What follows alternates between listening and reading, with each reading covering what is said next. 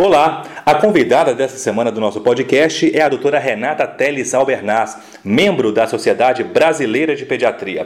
A pediatra do Mato Grosso do Sul recebeu em maio desse ano o certificado de melhor artigo científico do Centro-Oeste. A premiação ocorreu durante o quarto Congresso de Atualização em Pediatria do Centro-Oeste, o CAPCO, e o reconhecimento foi concedido em nome da revista Residência Pediátrica. Doutora Renata, seja bem-vinda e fique à vontade para falar aos nossos ouvintes sobre a valorização da produção científica. Olá, pessoal.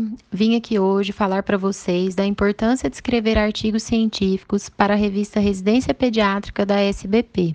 Escrever artigo é fundamental para a vida acadêmica e contribui com a formação de especialistas pediátricos.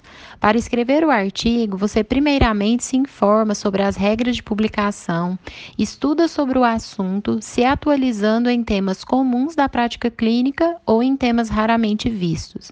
E ao publicá-lo na revista, vocês estão aumentando sua produção científica, divulgando sobre o assunto abordado e contribuindo com a informação formação e atualização de outros acadêmicos, bem como de pediatras já atuantes.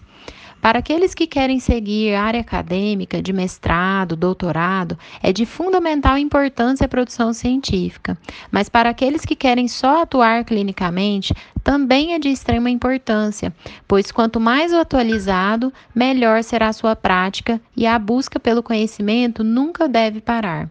Então, lhes convido a escrever artigos para publicação e também a ler os artigos publicados para estarem sempre acompanhando o desenvolvimento e se informando cada vez mais. Em nosso podcast de hoje, participou a pediatra do Mato Grosso do Sul, doutora Renata Teles Albernaz. Até a próxima!